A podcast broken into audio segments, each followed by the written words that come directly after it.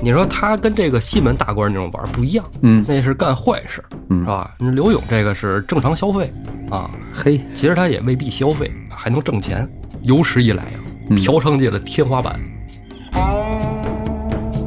香香小姐就给叫过来了，说你跟这个啊各大青楼的姐妹们打个招呼啊，说一声，现在玉皇大帝呀、让我去过去一趟，求我写词儿的，我先走了。香香说疯了，眼一闭，就走了。走了。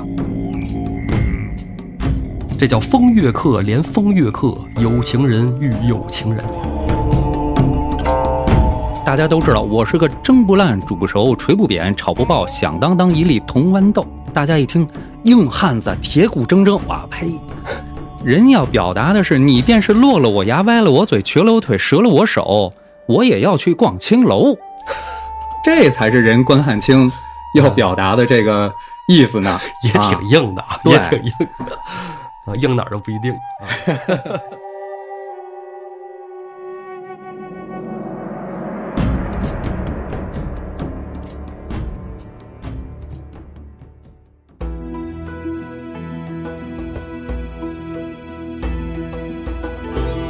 胡说历史，笑谈有道，欢迎您收听由后端组为您带来的《胡说有道》。喜欢收听我们栏目的朋友，可以在公众号里搜索“后端组”来关注我们，里面有小编的微信，您可以添加小编，让小编拉您进我们的微信群，与我们聊天互动。大家好，我是主播道爷。大家好，我是胡四儿。上文书啊，咱们说到了宋江跟卢俊义俩人互相谦让，对，就是把这个曾头市拿下了，史文恭活剐了，哎，回了山上。对，这也是朝天王的遗言嘛。但是吴用有点偏心眼儿。嗯上文书咱说了，吴用环视下面的兄弟嗯啊，使眼色啊，给李逵使使，给武松使使，对，那李逵就是最先得到旨意的那个人。李逵干这事儿干得多了，对，是吧？非常明白什么意思。宋江贴心人儿嘛，这个宋江身边一个摇扇子的，一个抡板斧的。是一文一武。对，这个李逵就专门负责这个说这个领导不方便说的话，是吧？争取领导不方便争取的利益。对，抹不开面儿的。紧接着，这个武松呢，跟这个鲁智深想必也是提前安排好的，哎，加上这个刘唐，几个人一做事呢，把这局给搅了。这把后上山的兄弟还有元老，哎人家刘唐一提都代就表是想我们七个上山之时，哎，是吧？对一下对摆对出这个元老资历来，弄得没辙了。这个卢俊义不得不表示一个姿态，是吧？大哥，你当我当都一样啊。这个宋江一看我这么谦让下去，容易动了军心，是哎？吧不是事儿，有伤和气。宋江怎么说呢？说那这么着吧，我呀出一主意，哎其实估计他也早想好了啊。他能想到找人起哄，他就早想好他这主意了。说这个梁山啊，附近有两处府寨，哎，一个东平，一个东昌，对，现在呢还有这个东平这个地儿，就在这个水泊梁山往东北上去百十里地，啊，那不远对，有一个东平湖，哦。东平湖边上就是这东平府。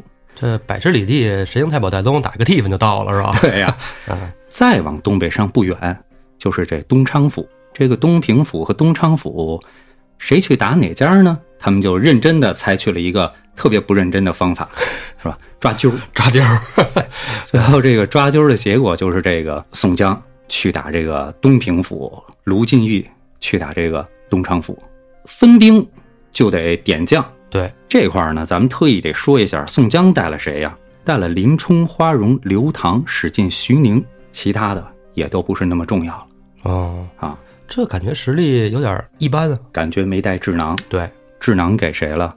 给卢俊义带着了。卢俊义呢，一下带走了吴用和这个公孙胜，正副军师啊，对，跟着一块儿去的还有呼延灼呀、朱仝、雷横、索超、关胜一干悍将。嗯，与其说是卢俊义带走的，其实不如说是宋公明、吴用俩人儿提前商量好的。哎，你说如果要真是想平均分啊，宋江带着吴用或者带着公孙胜其中一个啊，然后再拉上林冲或者秦明，这就平均了。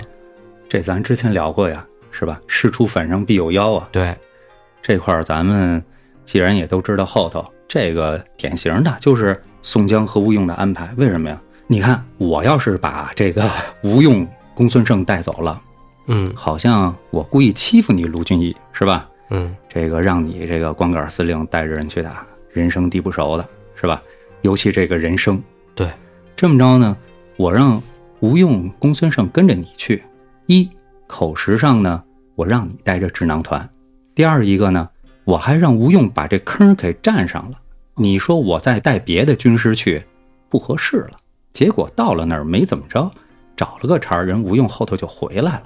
这事儿怎么说的呢？因为刚才咱说了，东平府近是吧？嗯，就先到了东平府，在东平府外安营扎寨以后呢，因为这个宋江本身他就是郓城的一个押司，对，附近这些抚州军舰谁家有谁，他大概其都知道。东平府有谁呢？有董平。哎，说这个董平啊，非常勇猛，有万夫不挡之勇。嗯，我看了这个，咱们一直说这个《水浒》，一般来说，它早期的雏形就是这个大宋宣和一世。对，那里就有，那里面董平是一个什么角色呢？晁盖他们一行七八人劫了生辰纲之后，宋江派谁去抓晁盖，派的就是董平。结果呢，就像这个《水浒》里头讲的大概情节一样，晁盖早就已经得到宋江的信儿，他就已经跑了。等到董平到的时候呢，人去装空，哦，这董平就跟这《水浒》里的朱仝、雷横似的，，对，是这个角色。结果呢，把晁盖他爹给抓着了。哦，晁老太公，哎，你抓着晁老太公回来路上呢，又被晁盖给劫走了。回哦去交差没交了，挨了一顿板子。后来董平跟着宋江，因为这件事儿一块儿上了梁山。哦，反了，对，在这个大宋宣和一世里，董平叫什么呀？叫一壮直董平。一什么一壮纸，一壮直啊！一壮纸你看咱们看书，每次董平出战是什么呀？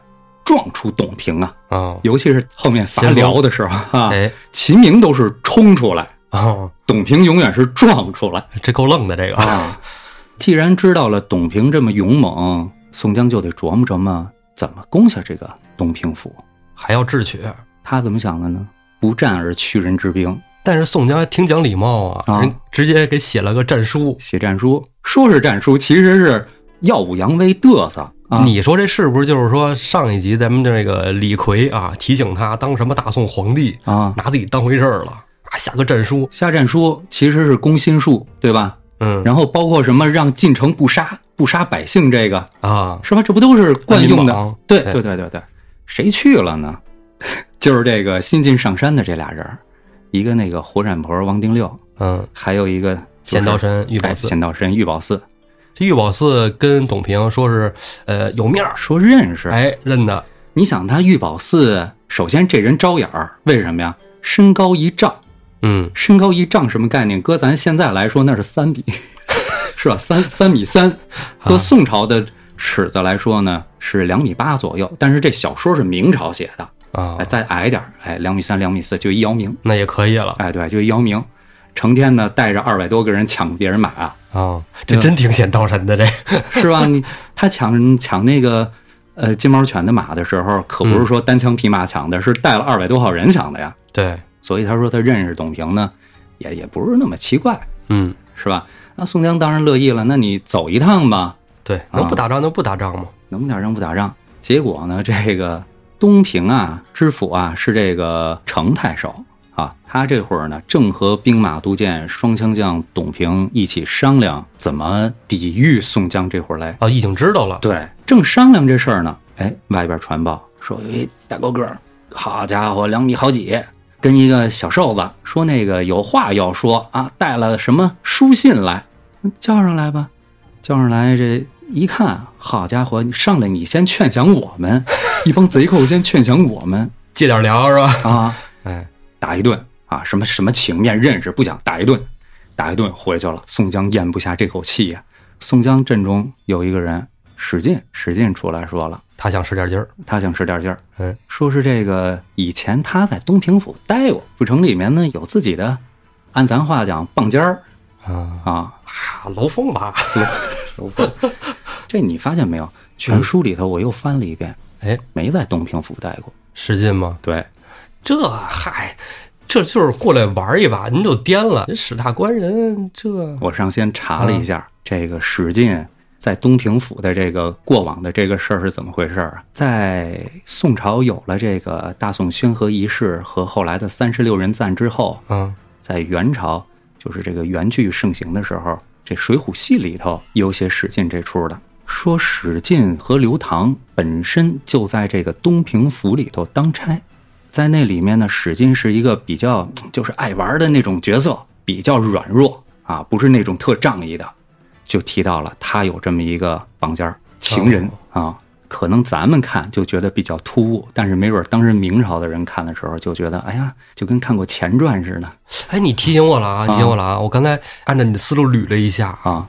这个《水浒》里说史进是少华山的，就是陕西人，对对吧？史家村啊。对按照历史上有那么一个叫史斌的人，啊，是吧？史斌是在呃陕西称帝，嗯他称帝以前呢，呃，这人有可能是梁山军里的一员。嗯，那他参加梁山军以前呢，真没准就是这个东平的怎么叫什么官职啊？打工人哎就类就就类似普通的 那种衙役吧，啊，捕快啊，捕快吧，就这意思啊。啊，这样他的这个职业规划的这个成长路线就比较清晰 了，对，史进想的挺好，确实找着他那棒尖儿了，李瑞兰是吧魏？兰对，俩人见面呢，叙了一番这个卿卿我我是吧？曾经过往啊。李瑞兰说：“我听说你后来混的吧，还行，上山当山大王了。说怎么今儿又跑这儿来了？”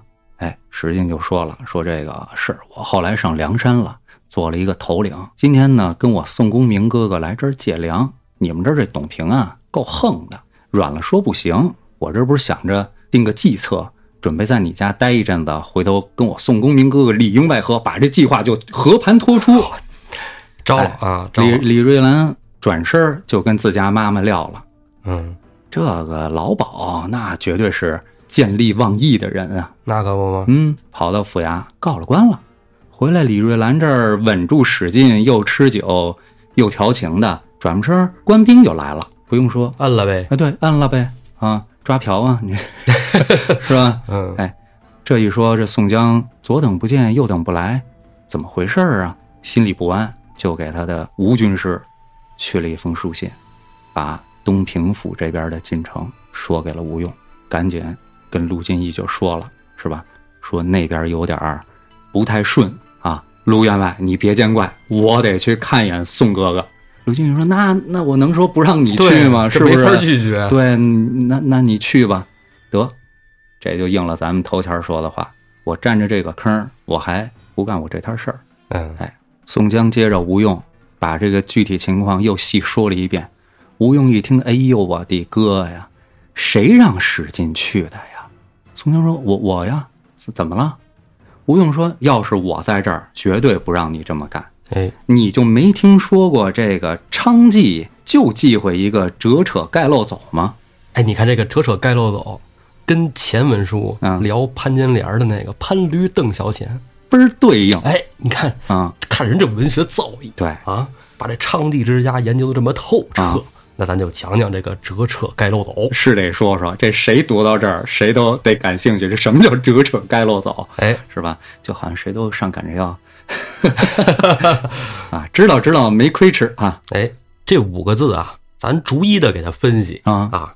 咱先说这“者”，“者”是什么意思啊？就是轻狂，嘴里没实话，就着重说这人呗，是哎吧？对，啊，就是说这青楼女子啊其实都阅人无数，啊一般人也骗不了他们。没错儿，但是要是刚入行的，就容易被骗了。嗯这男的说：“你看我看我这腰带是吧？对对爱对马仕啊，你那意思这就被骗感情炮是吧？哎，对，就觉得你看我就想对你好是吧？家里再纳一房妾室嗯这一类的，哦，哎，就蒙人被骗啊就就是嫖客去骗这个娼妓啊！是吧？对，油嘴滑舌嘛，什么等等的都属于折。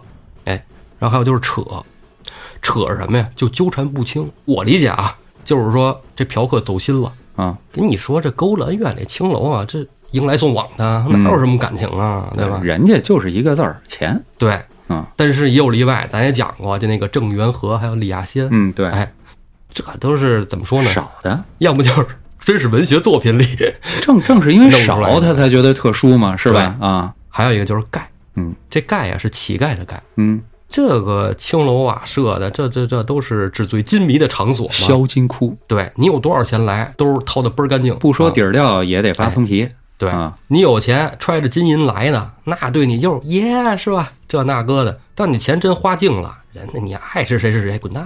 这是吧就跟你上次讲那故事最明显了哎，啊！你想借个路费，老鸨子借你几个大嘴巴，路为什么呀？是吧？对没哎错儿。想找深刻体验的，就找那期那个郑元和跟李亚仙 对那个对是对吧？哎啊对对对，郑元和李亚仙，这是当时咱说到了那个病大虫学勇，嗯，啊，新阳江边儿，哎，那时候说到了，哎，挺早的了啊。对，然后咱再说第四个字，就是漏。漏是什么呀？就是泄密。你把你的事儿跟这个娼妓之啊家讲了，啊对了，你觉得遇见知心人了？你觉得他能替你保守秘密，或者喝点酒，你搭他当这个倾诉对象了？对。转脸人就给你当谈资给说出去。对呀、你想啊，这青楼女子天天在这个屋里待着，嗯，她也见不着人，也没什么世面，对，就是听的这些事儿，嫖客之间说那些话。嗯，那嫖客之间那些说的话跟他说了，他转脸就跟别人说呀，就成为了他的谈资，所以让他们保守秘密是不可能的。这是漏走呢？走啊，教授要带这女子走赎身，一般老鸨子是不会同意的，开也开这个就是你给不起的钱数啊、啊，让你弄不走。你看这里边史进啊，就犯了这个漏，也犯了这个走，我觉得他跟第一个这个者也有点关系，就是人家李瑞兰觉得他就是一个那个口贩子是吧口贩子啊可，能以前也就是口贩子，你看，你看我身上的花绣，我多帅！你看我长得怎么样，是吧？ 我原来使劲耍棒子就是图一好看、耍帅呀、是不是？他跟那个王王进交的之前嗯，啊，你看我这怎么样？我这棒子虎虎生风，是吧？你说这个棒子的时候，这个表情 有点没骚气。 哎，说他身上九九条大龙是吧？啊你看我其实人凑七个就能许愿了，我这 九个看来史进是犯这儿了。哎，对，完了，你说史进本来应该是一玩的特野的人，要按小说原文上来说，人住陕西，跑山东嫖个娼啥我的，你看人玩的多野又有钱，又会功夫，长得又帅，是吧？嗯哎一条大棍使得上下翻飞，对是吧？但是他玩的不够有深度，你知道，就是在历史里有这么一个玩的非常有深度的人。你是说嫖的非常有深？别你说这个吧，我觉得就想咱们探讨一下，因为咱之前也是在讲北宋的故事嘛，嗯是不是？那北宋有一个玩的特野的，我不说你肯定知道是谁，风流风流才子呗，哎。刘勇哎，对，是吧？ 对，唯一消得人憔悴，是吧？哎，这位爷玩的那是真猛，我跟你说。 啊，所以说之前我就一直在酝酿着想讲这个人物，我就想把他搁哪儿合适呢？嗯，这儿就挺合适的。哎啊那挺合你适的对，你就今天你就你就说说刘勇就行了，是吧？啊那咱说说他啊，啊，我就我就觉得嘛，你说我就知道他是名门啊，什么能写这个艳词，还真是。你说他等于是擅长玩儿，是吧？对，没有这生活基础，就没有这个艺术升华。哎，你说他跟这个西门大官那种玩儿不一样，嗯那是干坏事，是嗯，吧？那刘勇这个是正常消费啊，嘿，其实他也未必消费，还能挣钱。有史以来啊呀、嗯嫖娼界的天花板。说的之前啊，介绍一下他的家庭背景，嗯他是河东柳氏，嗯哎，河东柳氏，山西人，哎，这是一大氏族啊。对南北朝的时候就出了很多大官儿。对，你看到后来到了唐朝的时候，柳宗元，柳宗元，哎，嗯就是河东柳氏的。孤舟蓑笠翁，独钓寒江雪。哎啊，什么捕蛇者说黔驴技穷，都是柳宗元啊。哎，要是说这个文学造诣最高的，那就是柳宗元，这是史学界跟文学界公认的。嗯，八大家嘛。但是老话说呀，说这高手在民间，老百姓认可的这个大才子，那就是刘永，非他莫属啊。他在家的时候啊，其实就是特聪明，嗯在家里边儿，他家里兄弟三人，嗯老大呢叫柳三富嗯，啊，老二呢叫柳三阶，他就柳三变。柳三变哪个对变？就是变化的变，变形金刚。哦，我以为是能言善辩呢。 哎，啊，柳三变，这柳三变是他原名啊，刘勇是他自己后来改的。怎么改这名儿，一会儿咱也说到啊。嗯柳家这仨孩子都特有出息，被人称作柳氏三绝，尤其这刘勇最出名儿，在整个家族里那都是头钩，家族里他排行老七，所以人就叫他柳七。哦啊，他们亲兄弟仨，然后叔伯兄弟算上的话，排老七。对，他是他们家最早一个出来赶考的。哎，那时候考试说白了就是心里没底，你也别出来，为啥呢？挺老远的，路途也不方便，而且像他们这种名门考试，呃，如果你要真落了榜，也是不好看的。你中了榜，大家都能知道；同样，你落了榜，别人也能知道。对啊，而且一般要考完试考得不好都不敢回家嗯，啊。河东柳氏啊，像这种，你比如说，包括之前王氏啊、谢氏啊、什么红农杨氏啊这种大氏族，他在魏晋南北朝的时候达到一个顶峰，后来到了这个唐朝的时候啊，呃，这种世家大族受到了一定打击的。因为科举呗，是吧？呃，一个是因为科举，二一个在武则天朝的时候，武则天她身处寒门，哦，所以她重新排了一次天下的氏族大姓，把她的武士给排进去了。然后，尤其到了宋朝以后，科举形成一个规模和定式，成为一个文官选官的一个必须必。啊， 这一下，这个世家大族的声望啊、影响啊，叫做示威。科举成了进入官场的独木桥了。，对，所以说以前的那个世家大族啊，一个大户里头能有那么一个半个的肯学习的人，他就有当官的机会。为什么？你有吃有穿有玩有钱，能有几个还学习的对呀？，那都身上对吧纹龙玩棒去了是吧？玩玩大 棍子。人之常情是吧？对你经常说的就是穷文富武，哎对对吧？哎，但是到了宋朝不一样了，你想维持家族的荣光，你也只有那一条道儿，哎，学习，考官儿，你的子孙才有可能这个蒙荫。所以啊，这刘勇二十三岁就到开封去参加考试去了哎，啊。可是这刘勇啊，生性活泼一点儿啊。到了开封之后呢，他是先参观游览了一番。啊，咱之前也说北宋啊，它不宵禁嘛，不宵禁就有夜生活，而北宋的夜生活又非常丰富。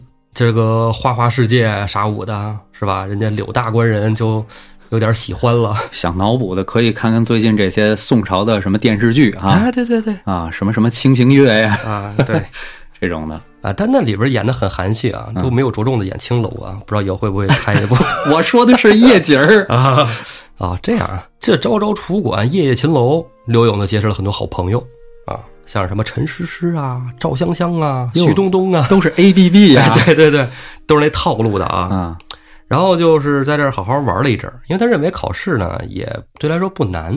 刘勇第二年春天就得考试，到了东京就这么一直玩儿，他要能考上多新鲜。但是他自己不觉着，他觉得我这能耐稳了啊！我一来我就考完试就等着皇上召见了，等着殿试，之后当官了。春闱过后啊，这卷子考官当时看了，确实精彩绝伦，文笔好，哎，文采极佳，呈给皇上预览。当时是宋真宗执政的时候啊，宋真宗拿这柳三变的卷子一看，写的挺好，但是给了四个字的评语嗯，啊，叫“蜀词浮靡就是浮夸，而且有点花柳气气息是”。吧？对对对，哎嗯，就是文人骚客啊，文差点儿，骚比较多哎，啊，这个意思啊。所以柳三变啊，就是刘勇落榜了，信心满满，就是考一寂寞啊，你是 嗯这是闹的，多打击啊！但是他不是那种能被打击的人，他可以在青楼里找来自信。一到青楼，一唱歌，一一填词是吧？哎哎，青楼小王子的气质就拿回来了。哎，这次啊，他写了一首词，不是写给歌妓们的，写给他自己的，也特有名儿，叫《贺冲天黄金榜上》。黄金榜上，偶失龙头望，明代展遗贤。如何想？未遂风云变，争不知犹狂荡。何须论得丧？才子词人自是白衣卿相，烟花巷陌，一约丹青屏障。幸有意中人堪寻访。且嫩为红衣翠，风流事，平生唱。青春都一响，人把浮名换了浅斟低唱。这确实不太对我口 味但是挺狂啊啊，是，啊！考得中考不中无所谓是吧哎，？我该玩玩我的，没错儿。依旧夜店小王子，哎，什么浮名什么的，那都没有用是吧？对哎，咱是白衣卿相、才子是吧？词人说这儿就就说了，哎，为什么中国古代文学才子笔下的美女啊，都喜欢才子书生呢？哎，为什么呀？都是青楼的。不是，啊 回答的想的简单一点儿，因为写小说的都是才子书生，啊，这么回事儿是 吧？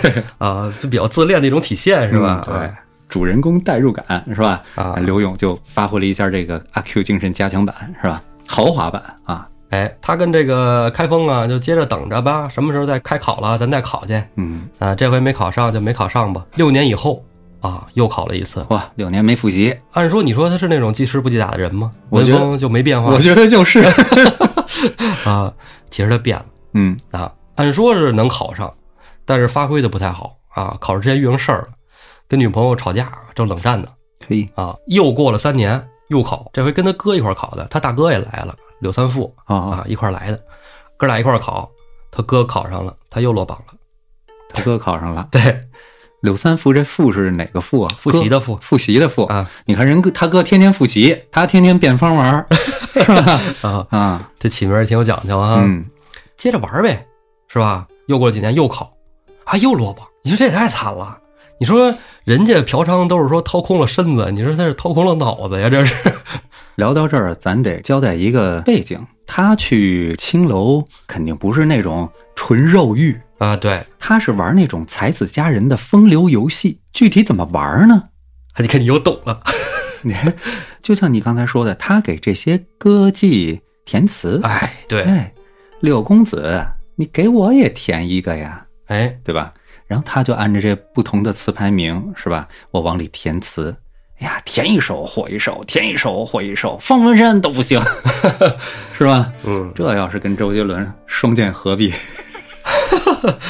当时在庆楼里，这女子就是唱歌嘛，嗯啊，唱曲儿，那个词要能唱刘勇的词，那可了不得了。嗯，这次考试失败以后，刘勇也不考了，啊，老子就直接就写词啊，当一个词人也挺好，好到什么地步呢？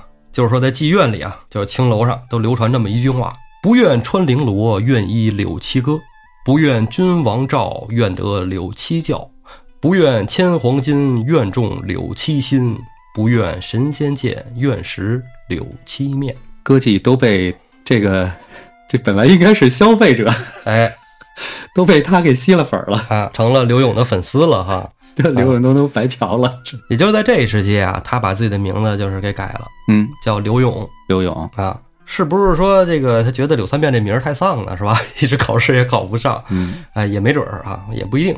后来啊，就带到了这个仁宗年间，嗯哎，开了一次恩科。这回呢，他二哥也来了，嗯啊，柳三接一块儿考，他二哥这回考上了，如实草芥哎，柳三变呢也考上了， 也考上了终于也考上了。啊，但是按照这个时间的那个顺序比对啊，一看这时候他都五十了。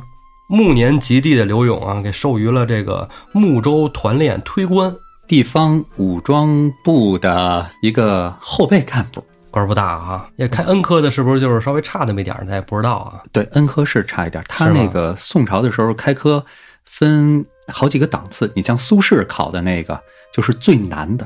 哦，你得先是一般的科举及第了以后，才有资格考那个苏轼跟苏辙考的那一科。哦，看来那是加强版是吧？恩科就是什么呀？今年本来没有科举，哦但是因为皇家有喜事儿，或者说皇帝心血来潮，或者是想达到什么政治目的，就是在没有科举的年份，啊、哎，单加了一科。哦，加了一次，对，刘勇就赶上这波了啊哎。说这个刘勇啊从东京到睦州啊，去上任路上，经过了苏州嗯啊，去参拜了一下时任苏州知州的范仲淹。嗯我觉得这个拐这小弯儿啊，其实是在他人生中是非常重要的。嗯范仲淹在之后是吧，在政坛上大放异彩嘛。从范仲淹这儿出来了以后呢，赵常到睦州去上任，不到一年啊，睦州的知州啊就想在朝廷里举荐刘勇嗯，啊，因为这人确实有才，有才，你写出的东西是不一样。而且名门之后他大气，对，但是朝廷给刘勇的评价呢，说未有善状，什么意思？就是我听说呀、他是到睦州之后老嫖娼啊， 嘿， 老逛青楼啊，这啥意思呀？睦州是哪儿呢？睦州跟咱们《水浒》里头有关，就是其实就是后来方腊造反的地方，对对对，哎，呃，千岛湖那边儿，啊，之后会说到哈、哎，真宗年间那块地方也不太哦平，经常闹起义。在睦州啊，刘勇一待就是三年，嗯三年之后呢，该调任了，到了余杭去当县令了啊。余杭好地方，嗯，反正都在江南好地方。哎，对，这里有一个野史传说啊，说他去杭州当县令的时候，路过了一下江州嗯，啊，咱也不知道为什么，就是本来直着走就到的地儿，非得拐那么大一弯儿哈、啊 就是劫法场那地儿吧，还死人老好，过还来， 好，还好呃，。也也绕了一圈啊，是吧？你看，就像刚才你说那个千岛湖嘛，嗯，睦州到余杭，按说这应该是往东北去啊，是他干结果嘛直着往北啊？ 对啊 咱没看水路图，不知道。啊这拐到西边去了是吧？ 哎，咱也不知道，甭管怎么着啊，反正这个故事这么讲的，咱就这么说。到了江州呢，这个柳大才子嘛，呃，一处繁华之地，必须要逛逛此地的青楼啊，了解一下风土人情。感受一下这花柳气息啊，哎接接地气儿。对，坐船嘛，就跟这个这船工说啊问他说：“此地有没有好玩的地方啊？你带我去找找去。”这船公叔说：“那您想多好玩啊，是吧？我也就是听说啊，说这此地有个叫谢玉英的，嗯，不错，哎，又勾勾又丢丢啊，嗯，不赖。反正咱也不知道这船工把他拉到那儿有没有返点，是 吧？ 有没有提成？啊，也那个天津大麻花那个，郭哥讲那个啊，这船工啊拉着刘勇就到了谢玉英那儿，刘勇也没有带下人，直接一人儿就上了楼，上楼直接跟老鸨子问我找谢玉英，老鸨子一看我这家伙不是一般人呐，是吧？熟门熟路啊！啊，而且刘刘勇人家很明白啊，是吧？拿来就散钱，有银子，啊加我钱，是吧？一路就到了谢玉英的门口啊，推门就进，正巧赶上谢玉英没接客，谢玉英在屋里看书呢。啊，刘勇一推门进去，谢玉英就把书给合上了，说：“官人，你找我何事？”刘勇哎，打量打量谢玉英，啊家真不错，这这这是好女子啊！再一看谢玉英看那本书《柳七新词》，哟，自己出的，哎，刘勇就问他，说：“姑娘，你看什么书呢？”谢玉英说：“哎呀，这是新出的这个词本啊，哎，特别好啊！我看这书上，我看的已经出神了。哎呀，这辈子要能见一次柳七官人啊，这个这辈子就值了啊！远在天边，近在眼前，我就是啊。”谢玉英还不信，刘勇就给他背了背上面自己写的东西，自己写的肯定清楚啊。嗯，哎，谢玉英扑腾一下就跪在刘勇面前了，说：“哟，今天我、能见到您，简直是这个啊，草民见到了上帝呀、当时讲上帝就是老天爷昊嘛天上帝哎，对对对。刘勇一看，那你这吧，既然来了，就服务一下上帝是吧？ 哎，这一下之后呢，就这这谢玉英心里是真有刘勇。嗯，过了三五天，刘勇该走了，他得上任去啊。谢玉英就跟刘勇说：“说你能不能带我走啊？愿一路服侍你。”刘勇说：“说我刚去上班嘞，这这带一女的不合适，是吧？等我什么时候回京上任了，那个时候呢，我带你回京城享福去，我再来接你。”然后呢，就从秀英那儿走了。刘勇到了余杭上任以后啊，确实不错啊，爱民如子，明镜高悬。闲暇之余呢，游山玩水。刘勇嘛，是吧？自然也少不了风花雪月嘛。对，余杭这地儿啊，有那么几间青楼，那秉着这个学习探讨的进取之心啊，和对这个诗词歌赋的， 是吧？天生喜爱哈对，啊！哎，就经常光顾。你这么一说，我怎么感觉他去这个青楼就跟咱们下小饭馆一样的那个频率哈、 是那意思，拿那个菜单儿啊，是扫码下单吗？门儿清哎，你真的挺懂啊。 啊，哎，带金券儿啊，哎，当然人家不用啊，对，啊，刘勇还真就这么玩儿。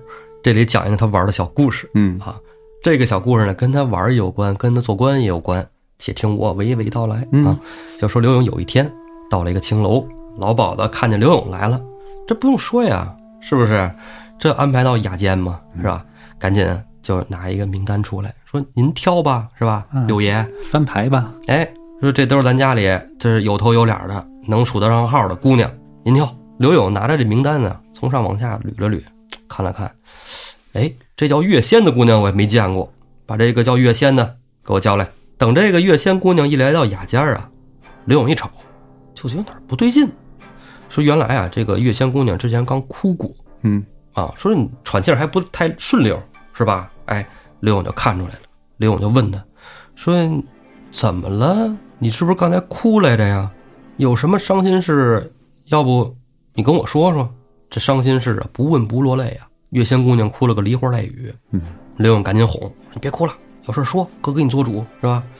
月仙姑娘就把这个为什么哭的原委给刘勇讲了一遍。原来啊，这月仙姑娘跟一个姓黄的秀才俩人好上了，嗯，一开始可能也是玩儿，到后来就是就扯了，一见钟情啊，对，是吧就扯了，扯了，对，哎，啊，折扯嘛，是吧？哎，对，扯了，俩人啊还都有情有义。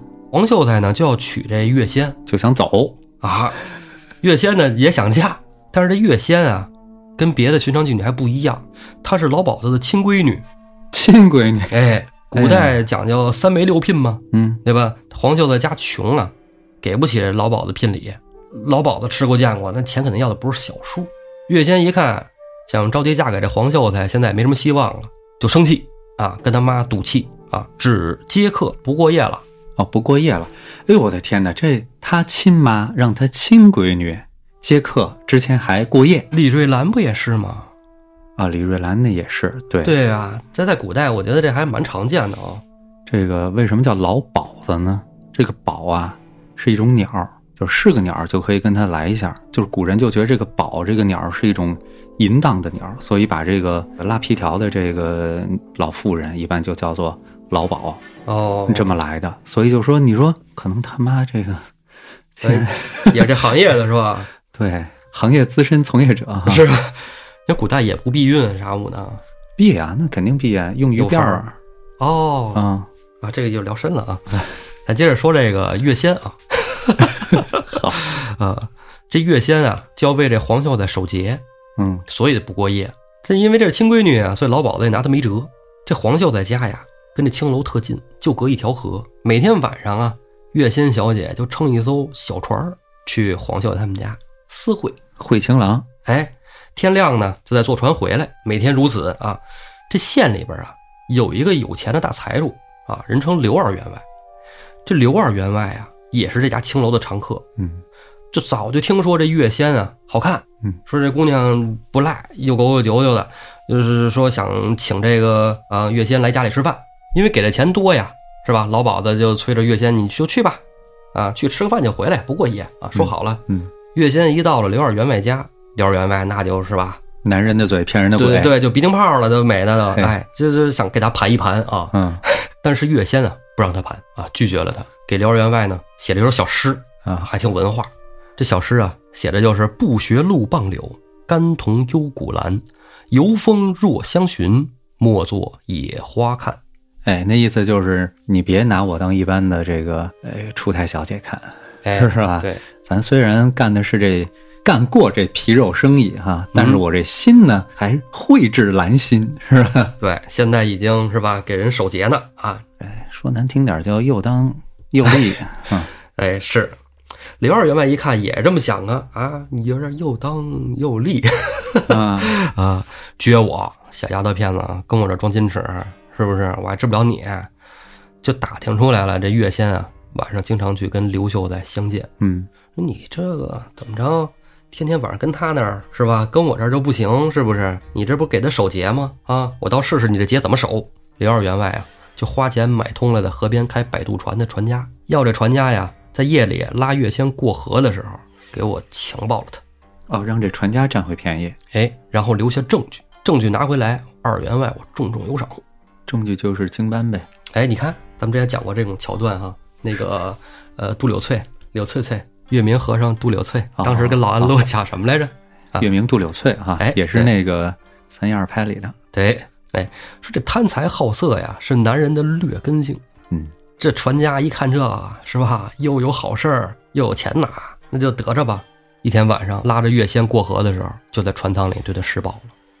一个弱女子，你说怎么能弄得过一个天天撑船的老爷们儿呢？那啊你说万一碰见张张张张恒那样的，是吧？ 对，囫囵失手是吧？啊，一问你是要吃馄饨还是要吃刀板面，是吧哎？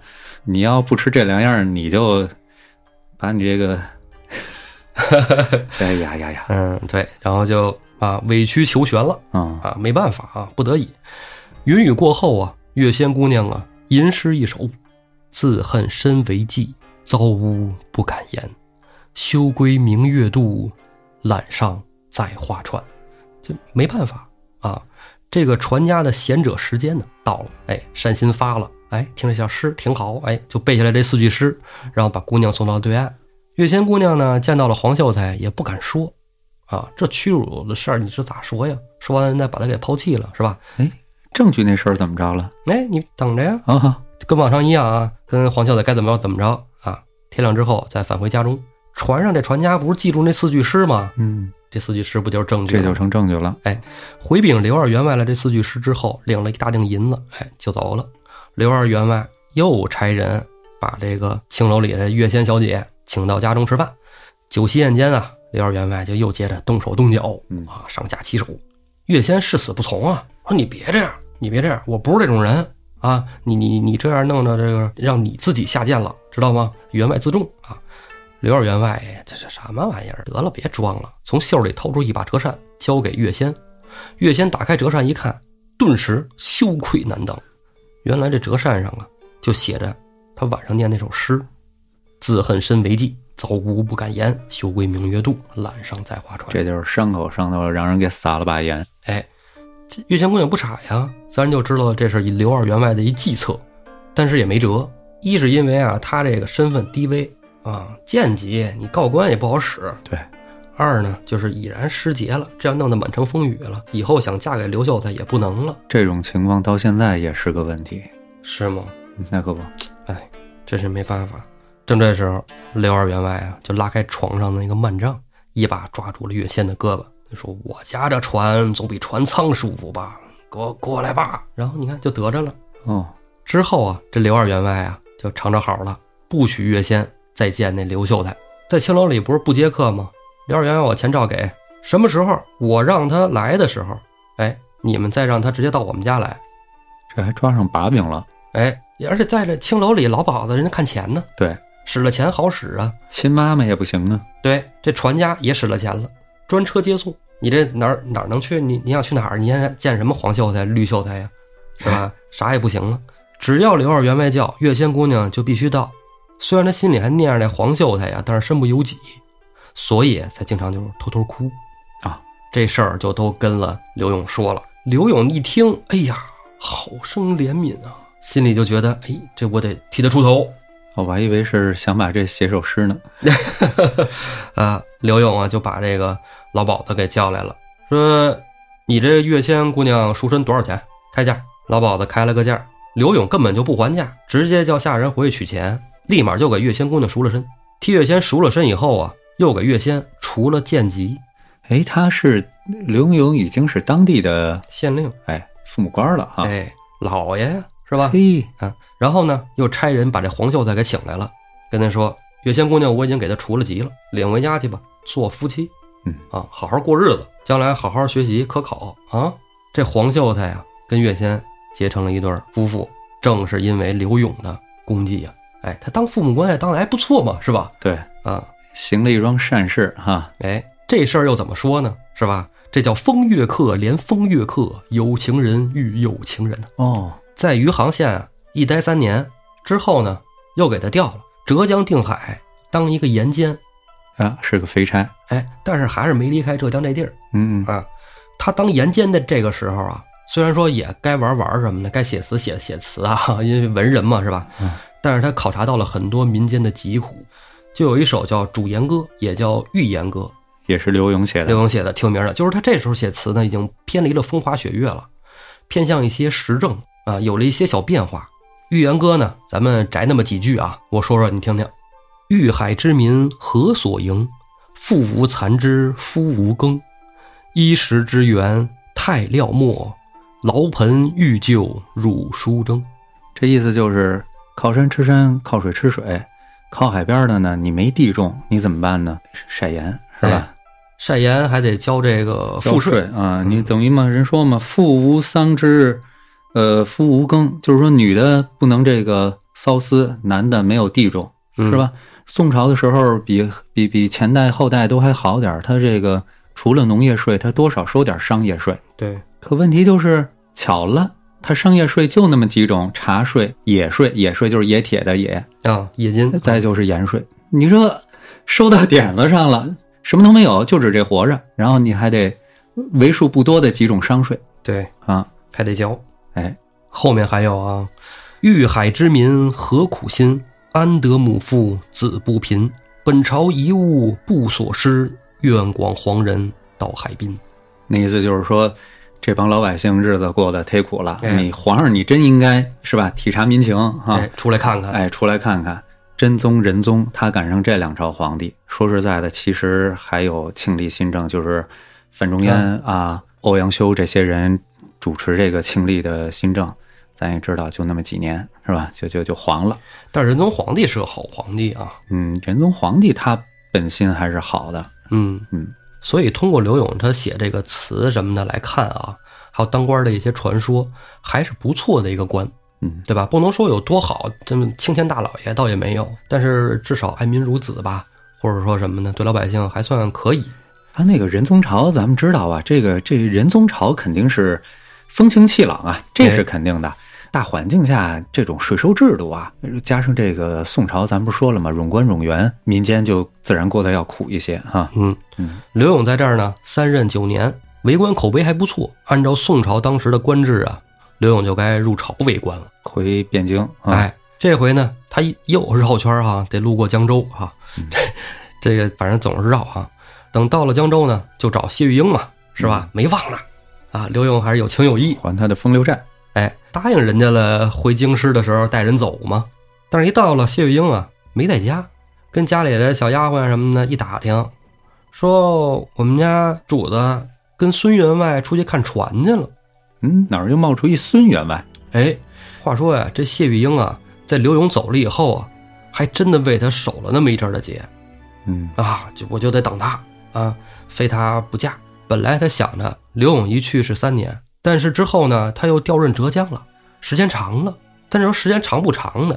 毕竟啊，一娼妓之家之间老有熟客来呀，是吧？你这来吧，有钱不赚，大傻子呀。水性杨花的本性难移。对，然后之后呢，就结识了这个大财主孙员外。嗯，啊，孙员外可能买了个快艇，说咱们兜风去吧，玩儿去了。浔阳江畔，咱们哎吃金鲤鱼。对，啊，刘勇吃了个闭门羹，掏出纸笔来，刷刷点点写了那么一首词，其中啊就写到了“近日重来，空房而已，苦沙叨叨言语，是与问朝朝暮暮，行云何处去？”最后落款儿“东京刘勇，访玉清不遇”。之后，刘勇啊就返回东京啊，准备等着当官儿了。他回来是赶上好时候了，就像你刚才说的那个，啊，庆历三年，哎，请你开始新了政啊，对，范仲淹这时候已经在朝里当大官了。范仲淹实行了清理新政嘛，刘永成为了著作郎朱作郎就是负责修史书的。啊，写史的。哎，哎，嘉哥现在是著作郎了， 啊，是吧？啊，石景山著作郎。刘永回来以后啊，那到京师肯定不一样啊，挣的钱多了，是吧？多了就花呗，接着把钱又都花在 青楼了。嗯，啊，他也不置房子，也不置产业，每天就在歌妓家住。嘿，啊，因为人家指着写词呢，是吧？多来一会儿都行啊，那来一宿更好啊。嗯，哎，都挺高兴，都挺得意他。而且他回来之后呢，又跟那个什么陈诗诗啊、赵香香啊、徐冬冬啊，这不又续上了吗？哦，A B B 啊啊，，本来就都熟啊，是吧？他怎么风花雪月，啊这是刘勇的个人爱好，嗯咱们暂且不提啊。说朝里的事儿，朝里也有一个叫吕夷简的哎相国李一卷是当朝的首相。啊首相对啊，这就是宰辅呗。当时你想仁宗仁宗朝的时候，嗯，看过电视剧的应该知道，是刘娥这个刘皇后啊，刘刘太后了哈，刘太后哦主政。刘娥，哎，最近也对特别火那个《大宋宫词》，看的我真是哦想把电视砸了，你知道就吗？哦讲的这个是吗？ 胡逼写，哎， 胡逼演，吕夷简就是当时刘娥最为信任和倚重的大臣啊。电视剧里没有吗？电视剧里有个叫苏易简的啊，那会不会是吕夷简的那个化身啊？啊，有可能嘞，嗯，是啊，你有刘可能，刘娥因为我她还不没往后看呢，后边我实在看不动了，你知道吧？刘娥拿送送那个仁宗狸猫换太子吗？对对对，后来那个仁宗不是一直不知道他亲妈是谁吗？嗯，然后这个刘娥就想，仁宗他亲妈死了以后，就普通的呃一埋就得了啊。结果吕夷简劝他，你最好拿他当皇太后的礼仪去埋，啊哦，做这个丧事，要不然的话，你将来等你没了以后，你的家人安得善终啊？是不是？你看啊，我之前看历史，我就认为刘娥是一坏人，也不能这么说呀。是吗？他最终他没走出武则天那步啊，他是最、啊可以说是最接近武则天的了。啊，她有那实力哈，对，那电视剧里也那么演的，她把这个刘娥演成了一个大女主。嗯，啊，就是我看了，哎呦，跟我脑子中的历史就完全不一样啊，就胡逼来，你知道吗？什么郭妃一开始又死了，光后是最后死的，然后那个潘妃其实是早死的，潘妃没孩子早死了嘛，结果电视剧里演的潘妃死在后边了，这都可以理解，情潘剧妃情闺需女要是吧？哎呀，这啊是胡逼逼，然后搞得我现在都看了一半，我实在看不动了，你知道吗？ 看不所下以去吕夷简就是这么一个人。吕夷简是后来仁宗主政了以后，一朝天子一朝臣，他把吕夷简给换下去了、啊啊。在此之前都是那个朝之重臣。吕相国过六十大寿，要表演这个祝寿歌什么的。这歌舞伎里演员要想这个演的出彩，那没有这个刘勇的词，那能上得了台面吗？是不是？就找人啊，到徐冬冬家去找刘勇去了。你看都不去刘勇家去找刘勇，哎他没去家去 A B B 家找刘勇，是哎吧？对，到处打听啊，今儿刘大才子跟哪儿过夜是吧？啊一扫清扫清出来徐东东家，刘勇那这玩意儿不叫事儿嘛是吧？嗯猪肉哥嘛，呱呱呱，刷刷点点就写完了，写完自己看了一遍，没毛病，但是还意犹未尽，又拿出了一张纸，呱呱呱呱，又写了那么几句，其中啊就写了“我不求人富贵，人须求我文章。风流才子占此场，真是白衣卿相。”太写的真好啊，啊但是有点太狂。是吧？你得看你给谁写的呀，哎啊捋一下。他们没没没没没有，这是单本写的哦，自己写着玩儿的。哦，哎，这给吕相国肯定不能这么写呀。嗯嗯，哎，他在搁桌上看，哎呀，那个写的也好，我自己写的也好。这也明显就喝了酒了。哎，正看着呢，这时候就见陈师师家有一侍女，嗯当当当当就跑到徐东东家来了，嗯，咣咣咣敲门。等会儿啊，陈诗诗家有一个侍女，咚咚咚咚咚跑到徐咚咚家 来了。哇塞， 啊好吧，我重新说，不是，就不不用重新说，我我的意思就是挺好玩的。你真讨厌。老老安适当剪啊，别别别都剪掉。呃，反正就来了啊。陈师师家的到徐东东家来找刘勇啊，跟刘勇说事儿。刘勇说：“你这什么事儿啊？是吧？挺急的，名儿都喊错了，我过去赶紧看看去。”嗯，哎，一看说那个我们家来了一个女子，说特别仰慕您，不远千里而来，说您赶紧来我们家看看吧。说这叫什么？他没说，就是反正那您是不是收拾收拾去呢？刘勇说：“那得去啊，是吧？这来仰仰慕我的，我得去，我得宠粉儿啊，是吧？” 对，刘英讲话了，哎，不知道叫什么，不知道吧？你说了，我也不一定记得。哎，然后呢，就随手把桌子上写的那个给吕相国的祝寿词揣进信封里，交给下人带走了。等来到陈师师家呀，一看不是别人呐，正是谢玉英。哦，这谢玉英啊，确实是跟那个孙员外看船去了，看完船挺高兴的，然后一回来看到墙上贴的这个“东京刘勇访玉清不遇”，哎呀，心里就回想起那几天了。我跟你讲啊，这人的记忆是很奇怪的，如果只是那几天的事儿，可能很快就忘记了。但是你如果每天都在唱这个男人写的词，嗯，那就忘不掉。确实，对吧？嗯哎，所以谢玉英就甩了孙员外，收拾金银细软，呱呱呱从家跑来东京找刘勇了。嗯，谢玉英找刘勇怎么能找得着呢？太简单了，是吧？东京最好的青楼是哪哪个？ 啊，我我的这个最爱的男人一定在这里面。就打听来到了这陈师师家，跟陈师家一问，陈师家说：“哟，柳爷没来，柳爷今儿去东东家了。这么着吧，我差人给你送个信儿，把柳柳爷请来，是吧？不就得了吗？就这么着，叫的刘勇来。刘勇一来，谢有英就跟他说：说从此啊，我就是不再做这个啊青楼女子了。啊，不当行手了啊。哎，呃，我就伺候你，呀我答应你，是吧？你答应来找我，你做到了，但是我当时没做到。但是现在呢，我之前跟你说的话，我用一生来实践它。啊，刘勇一看，那挺好啊，对啊也算是浪荡一生有一个归所哈。啊，可不嘛。这个诗诗小姐边上看着了，哎呀，这太感人了，你好们羡慕啊！就像诗一样来，就分了他们家东院儿出来哦，给了谢玉英跟刘勇住，嗯对，人家是无房啊户哈。就挺好。刘勇跟谢玉英怎么过日子啊？嗯，但是呢，这个祸从天上来啊，也不是天上来。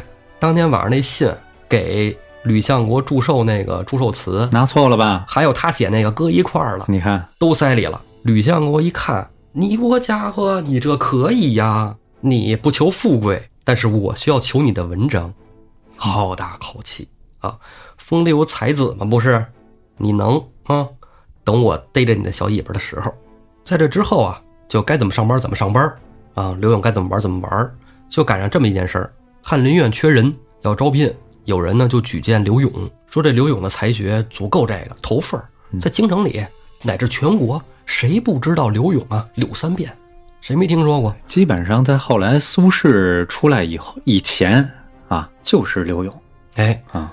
仁宗也觉得行，嗯仁宗也特别喜欢这个文学呀、诗词啊，嗯，哎，觉得可以，然后就问旁边的宰相吕大人说：“您有什么异议吗？”吕夷简这时候就是吧，嗯，有仇报仇，有冤报冤嘛，是吧？这事儿就就那么说自了，然哈、啊。哎，说我听说呀，这个刘勇是流连勾栏瓦舍之辈，唯恐以后世人争相效仿，也属实，所以还请斟酌，真在理，真不是报仇，是吧？这是责任心的体 现。多么有担当的一位一 这个宰相啊！ 一句话压了全场，谁也说不了话了，嗯，对吧？你还有什么可争辩的？对，以后那文人世子都飘上去了。唐宋的时候啊，虽说青楼很常见，但是政府有明令禁止官员去青楼。是吗？对，哦，当官的不能只要你是政府官员，是官啊，就不行。吏我不管，嗯是官你就不能去青楼。但是好像其实去的也挺多的，看历嗯史书上，但是也就去，但是没有明目张胆的去啊，是吧？啊啊、潜规则嘛。嗯就当是呗。这东西是提过啊，但是也是就禁是不下来。但是吕夷简开这么一头儿，底下的官员就知道相国的意思了，嗯，对吧？那跟风者就上来了，首先就是建院的，你建院看，就干这个的呀。本身就风闻言事，啊，更何况这都不不用风闻，都知道对，啊。这建院弹劾的奏章啊，就如雪片一般的乌泱乌泱就都飞来了。仁宗再爱惜刘永才，这时候也不行了，御笔朱批：“刘永不求富贵，谁将富贵求之？任作白衣卿相，风前月下填词，玩儿去吧。这就是后来奉旨填词的典 故。对对，”啊，就双开了呗，对下马了，对，刘永就官职就没了。喝茶哎，谈话但刘永高兴啊，啊，刘永可美不劲儿了，找了一个手板儿嗯，啊，上边刻上了“奉旨填词啊柳三变你看奉旨填词柳三变。”啊那个宋朝，你发现没有？就是文人这个士大夫这些呃文官哈，你犯再大的罪，不杀你不杀，就是流放你、对，贬谪你，挺好，按说是吧？是但问题是，也几乎没有退休那一说，啊，基本都干到死呃，干到快死啊，对啊，干到多大呢？七十，那人活七十，当时古来稀，对，是吧？那基本上就是你活到老，干到老，嗯，要么打工不退休，退休就进 ICU，这多好，提前退休了对，啊，美极了，社保什么 不在话下。对，他不差钱儿，嗯，他要差钱儿的时候怎么办呢？就到青楼里拿这个手板往里一伸，嗯奉旨填词，柳三变，这里边儿就那甭管咱别的写不写词，您进来吃喝随便。啊嘿，吃喝住随便，那小姑娘都宗着啊，赶紧写个词啊，六爷是吧？嗯，哎，这比上班不爽吗？是吧？ 对对，之后的余生啊，过得还挺美的哦。这么一天，在赵香香家过夜，又是赵香香，对，在赵香香家过夜啊。 刘勇啊，做梦，就梦里边啊有一个仙官从天而降，嗯，跟刘勇说：“别睡了，我们玉帝的歌舞队没有新词儿了，你过来写几首吧。哟，这是要勾魂上天呀！”啊，刘勇就醒了，他也这么寻思的，然后呢，就赶紧沐浴更衣，嗯把香香小姐就给叫过来了，说你跟这个啊各大青楼的姐妹们打个招呼啊，说一声，现在玉皇大帝啊让我去过去一趟，求我写词儿了，我先走了。香香说疯了，眼一闭，就走了。走了，哦，深闺纳士去了。真传奇。香香一看，这个是吧，柳爷没了，赶紧按照遗言打招呼去吧。啊，赶紧都通知到了，最主要的通知了谢玉英。刘永膝下无儿啊，谢玉英主丧。等出殡那天啊，那叫一个壮观啊！满大街 A P P 是吧？谢玉英不是主丧吗？身后跟着陈诗诗、赵香香、徐冬冬等等等等等等啊，浩浩荡荡，好几百歌妓披麻戴孝， 哟，相当壮观啊！这场面看，哎呀，摇钱树啊，祖师爷呀、 是吧？啊说这送葬队伍排出好几里地。刘勇啊，以前上班的同事啊什么的，朝廷里没官的，有的关系不错的，也想出来给他送最后一程。一看这场面，都吓得都不敢去， 嘿，这算了算了，啊，要不人以为我嫖娼去了呢。嗯对对啊，别去了。不是 你说的，不是这个原因，是怕满大街都是这个歌妓，完了认出张大人、李大人了，一看，哎呀，你看我也去过青楼， 是吧？被纪纪纪委又来找我谈话了，啊，也是 哈、是吧？啊，以为是那么一个关系、对，是就是吧？街上熟人太多了，就不上街了。啊，也是啊。嗯，刘勇这个说给玉皇大帝填词，就给玉皇大帝填词去了，走了。但是刘勇死了以后啊，之后每到清明节，这帮歌妓啊都到刘勇坟前祭拜，民间啊称这一景象为“吊柳七哦，”，嗯，也叫上风流冢。哎凭吊柳七，啊哎，，但这个呀是这个我刚才讲的这个有历史、有野史、有传说，对哎，因为这个才子佳人的故事，它就是故事，对是吧？对真真假假，假假真您真听一 乐。啊。当然，这个奉旨填词这事儿可是都知道，是吧？ 哎，这真正的历史里啊，说是这个在皇佑元年，嗯刘永当著作郎，这是真实的啊。嗯，当著作郎之后呢，没几年又改任了屯田员外郎。哦，屯田员外郎感觉这官职就比著作郎要低一些，因为从中书省到了这工部了嘛，差一点哈、户部吧，算是。嗯屯，田是吗？嗯，反正差不多吧，反正感觉就没有那个修史感觉屌高了大上哎，对呀、任这个屯田员外郎之后，五年，刘永就与世长辞了，所以那时候他就死了。而且他也不是膝下无儿，嗯啊，他有个儿子叫柳税，而且柳税可挺厉害的哟，在庆历六年啊就中了进士，之后啊官职一直做到了大理寺丞，最高法班长呃，丞不是卿，啊，是最大理寺丞。最高法的这个副院长，哎，对对对对，呃，大理寺卿就更高了哈。嗯，但是这基本就是像是吧，都已经能见到皇上了，这就显得很厉害了。但是这柳睡啊，我觉得他可能不太孝，或者是另有所因。嗯，在刘永辞世二十年以后，他儿子柳睡啊才给他迁坟到这个镇江北固山。之前下葬的，很有可能就像传说里的似的，是一帮歌妓给他下葬了。哦，嗯，那下葬到镇江也没让他回山西老家呀，等于，那可能人家后来就搬到那儿了呗。嗯，但是你说按宋朝来说，这个都是有价的。哦，有丁忧的是吧？对嗯，他儿子没有，还做那么大官儿，你说对？哎本来应该是三年在家带披麻戴孝哈，守孝对三呀年，嗯，所以说可能之前他这个刘勇啊青楼那经历有可能是真的，哎，真的，哎，没准儿人家儿子觉得自己家老太太尸骨未寒，老头子又出去寻花问柳去了，是 是？吧？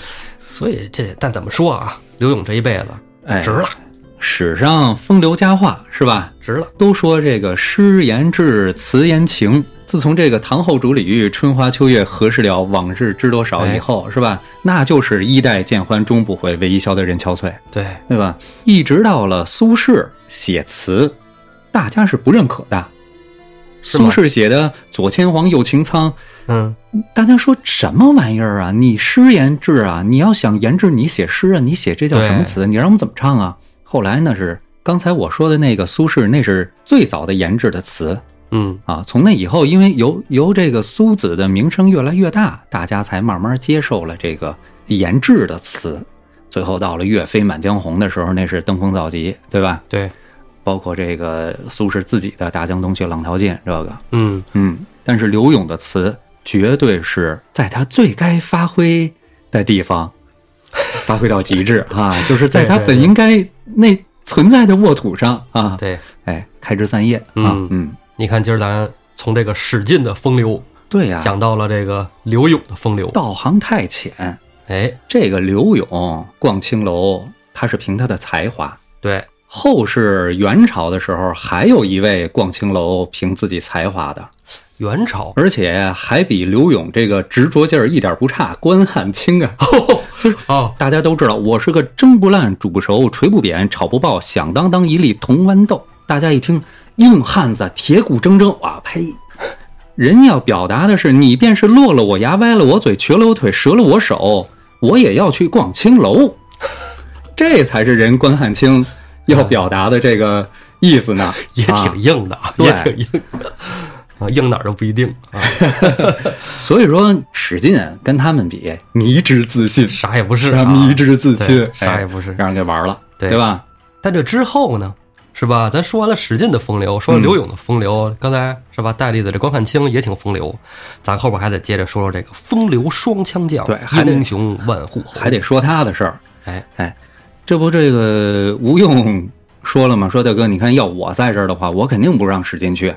你这不是送纣入兰口吗？是对吧？啊那宋江说，那那怎么弄好啊？吴用说，不瞒您说，大哥，作为您的心腹哈，我早替您想好了。咱这么着，派兵啊，先打边上的那个汶上县。你这么着一弄呢，县上的人呢，这些难民，哎，难民是吧？不就都往这个府里头跑吗？是吧？哎，咱让顾大嫂扮作一个哎穷老婆子，农妇，哎，随着这波难民呢，呼泱泱就进了城了。啊，也混到东平府里去是吧？，对，史进呢，估计是陷了坑了。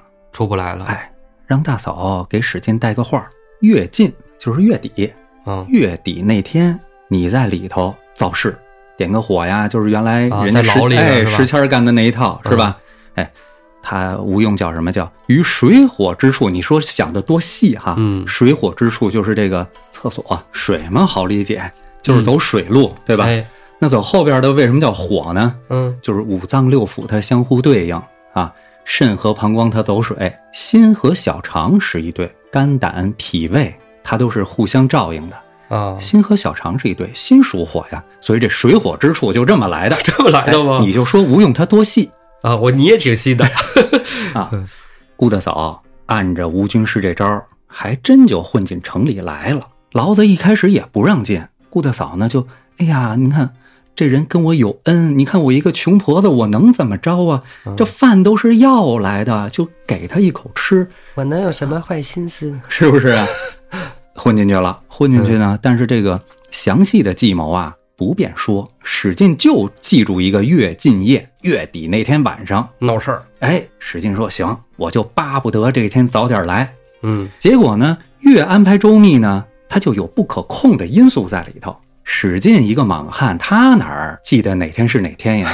他就听这个牢子里头说：“哎呀，今儿姐儿啊，今儿月底最后一天呀！好、得嘞，说的就是今天。”闹事儿。咱就得闹事儿，太棒了！哎，就按照人家吴军师的这个计划，上厕所的时候，嗯，哎，趁着牢子不注意，打翻在地，放了犯人就开始闹。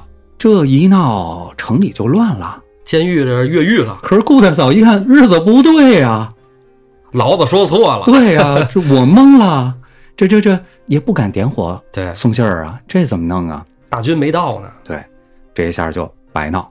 董平一看城里乱了，跟太守商量有妖儿，嗯，啊，您留好了在城里镇着啊，这肯定是宋江那伙人想出来的妖儿，我出去弄他们去。嗯，话不多说，董平执枪披挂上马出城， 撞出城门啊，哎，撞出城门。 呃，总让我想起来护鱼率百分之一百二的那个状态啊。对，这个董平一出城，那威风，他不止双枪擎在手，嗯，背后还插俩小小旗儿呢，是吧风？流双枪将，英雄万户侯，一人一个， 哎呦，这宋江一看，真精神。又得了公明哥哥的芳心啊了。这对个， 这一看，好嘛，我们梁山，咱虽说使尽精神，是吧？嗯燕青帅气，他架不住董平，他这是这是未来梁山最帅的 人呐！啊，他不仅会打仗，不仅长得帅，还会调素琴、阅金经，啊，对，他啥啥啥都会点儿哈，啊风流双枪将，是吧对？风流嘛，就像刘勇一样，是吧？嗯，哎，有那个劲头子在里头。宋江高兴，谁把他拿了？谁去了呀？百胜将韩滔。估计拿不住。先着急就出来了啊。嗯，这个韩涛对上这个董平，说实在的，未来十六小标将对五虎将的水平，差点意思。几个回合就不太行了。这时候都看着呢，嗯，宋江这边也着急呀、对呀，就说我想拿了董平，我也不想先失一阵啊。宋江后边徐宁拎着勾镰枪上场了，啊，这强点儿，书里写宋江心里暗喜，这俩正好能打，真能打，打了多长时间？五十合未分上下。那是对哎上了。这个宋江怕徐宁不行，鸣金收兵，这就说明什么呀？虽然五十合不分上下，但是可能董平占了上风。嗯，按说收兵，咱以前的套路收就收了吧，你也收了、是吧？对，咱文明打仗是吧？啊是啊董平部件是吧？一撞直董平嘛然后啊，接着追过来了，撞了过来，闯阵那就不是轻松的事儿了。哎单枪匹马呀。对啊，宋江令旗一挥，指左边儿就围左边儿，你冲右边儿，我又围右边儿，这就又不一般了。嗯，书里写道，董平一直到了申时才冲了出去。董平什么时候出的城？是四更时候，凌晨两点出的城，嗯，半夜出的城，干到申时，啊下午了。打到第二天， 对，打到白天下午四点来钟，三四点钟，该下班了，这加一大夜还太厉害了，真猛。是吧？ 嗯，哎呀，这总算是撞出阵去，回到这个城里。果然是猛将啊，对，撞着出来。对， 回来以后，其实他肯定也是不高兴，但是呢，成呢还就得平着他手。第一件事回来还是得见这个程太守，嗯毕竟是这个一城之长。其实董平和这个程太守之间呀，俩人不是那么和气，有事儿。哎，程太守有一闺女，又狗狗又丢丢。没错儿，长得特漂亮。哎，董平呢又是个风流万户侯，是其实挺配的。